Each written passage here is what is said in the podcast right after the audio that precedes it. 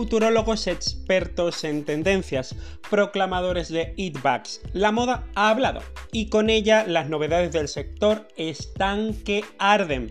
Así que grita fuego, que dice la canción. No lo dejes apagar y grita fuego, añade el estribillo. De esta manera, gritando fuego a modo de señal de alerta ante las novedades del panorama fashion, me enfrento una semana más a este manifiesto a voz grabada llamado Unos Minutos de Moda que, como sabes, firmo yo de Metro de la Torre. Soy comunicador de moda y soy la cara que está detrás de mi perfil social arroba modaeres, perfil donde si te perdiste los anteriores capítulos puedes volver a escucharlos, igual que desde ya lo puedes hacer también en iVoox, la plataforma en la que puedes escuchar todo el contenido fashion de mis relatos anteriores y de los que están por venir, que espero que sean muchos. Así que para ello, para que te conviertas en un auténtico guardián de la moda, es imprescindible que estés informado. Y en moda la información es poder. Y para poder el de un rumor o un cotilleo, que oye, yo no lo sé a ti, pero a mí me encanta. La vida y la moda son mareas, de subida y de bajada. A veces te toca surcar la ola, otras veces eh, lo que te toca es dejarte arrastrar por el temporal y a menudo el temporal, especialmente si se trata de este maldito 2020, parece que aunque venga relajado siempre tiene mar de fondo y resaca y además no hay quien se lo quite de encima. De esta manera, mientras unos se bajan de las pasarelas, Saint Gucci, Michael Kors, y atentos que próximamente seguiremos engrosando la lista de ausencias, otros se suben. Será por eso de que si la vida te baja del yate o te saca de la hamaca con vistas al paraíso, lo mejor que puedes hacer es coger la tabla y surfear el oleaje. Eso parece haber pensado Dolce Gabbana al confirmarse como la primera firma en volver a subirse a la pasarela. Lo hará el próximo 15 de julio a las 5 y media de la tarde, hora europea, y el anuncio llega en un momento en el que Dolce se convierte en ser la primera firma en celebrar desfile físico, y el primer desfile físico que se celebra en Italia y en el mundo después de que una pandemia haya puesto en jaque nuestra forma de vida y amenace, por cierto, con volver a hacerlo reflexionaba en uno de mis podcasts anteriores sobre si las antiguas formas abrían nuevas puertas, seguro que te acuerdas, y no tengo duda de que eso debe ser lo que habrá pensado Domenico Dolce y Stefano Gabbana cuando se han decidido por organizar un show a la vieja usanza, con 100 modelos sobre la pasarela y unos 200 invitados que verán la puesta en escena de la colección de hombre para la primavera-verano de 2021. Y lo, lo harán al aire libre, muy acorde con los tiempos, en el jardín de la Universidad Humanitas de Milán.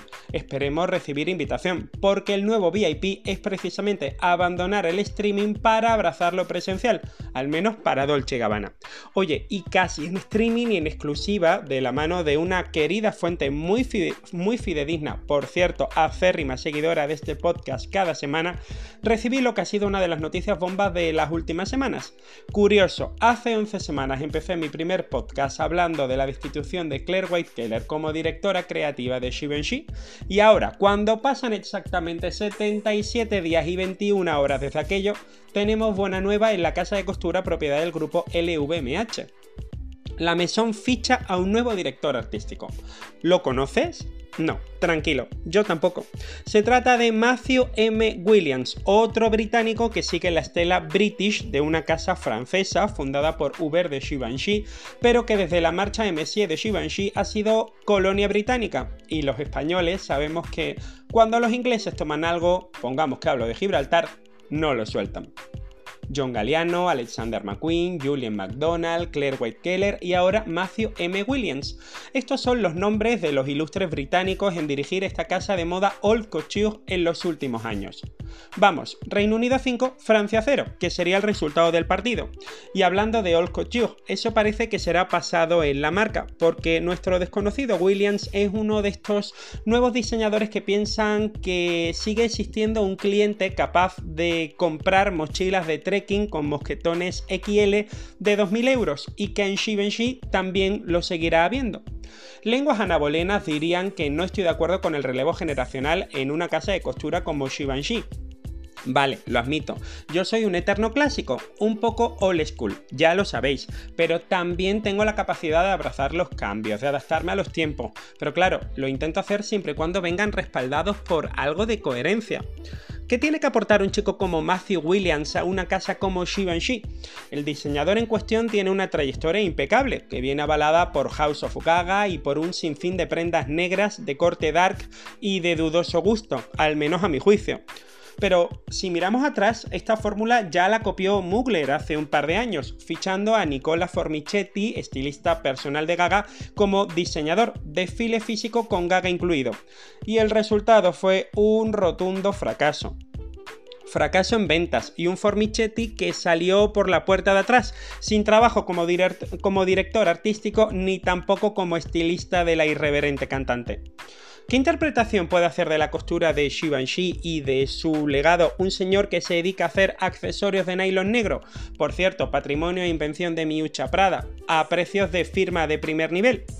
¿Cuántas parcas negras de tejido técnico son necesarias guardar en los cajones para que los directivos de las firmas de moda se enteren que relegar una firma de este nivel a un sello que únicamente venda gadgets momentáneos es una fórmula que acaba fracasando con el tiempo? Bueno, que no digan que no lo advertí. Y para prueba un Demma Basalia en Valenciaga que sí, muy rompedor, pero que lleva sin cambiar ni un patrón ni una silueta desde el primer desfile que firmó para la casa. ¿Qué espera una firma de moda de un diseñador contemporáneo? ¿Que sepa reinventar el logo para ponerlo en una sudadera o que sea capaz de reinterpretar el ADN de la casa de una forma lujosa, vanguardista y apetecible? De momento la llegada del nuevo director artístico se me hace tan apetecible como que Givenchy anunciara su fichaje con una foto en la que aparece este joven talento sin camiseta y repleto de tatuajes. Pero, ¿en qué momento el trap se ha apoderado de la alta costura? Bueno, ¿qué estoy diciendo? A las letras me remito, que ya sabéis que hoy la cosa va de letras de canciones. Out couture y todo regalado. Las uñas Divine ya me las han copiado. Que te las clavo, niño. Ten cuidado. Empecé gritando fuego y termino advirtiéndote de que esto está encendido. Así que bueno, sangría, Valentino, en el Palace, en el chino y hasta la semana que viene. Mucha moda a todos.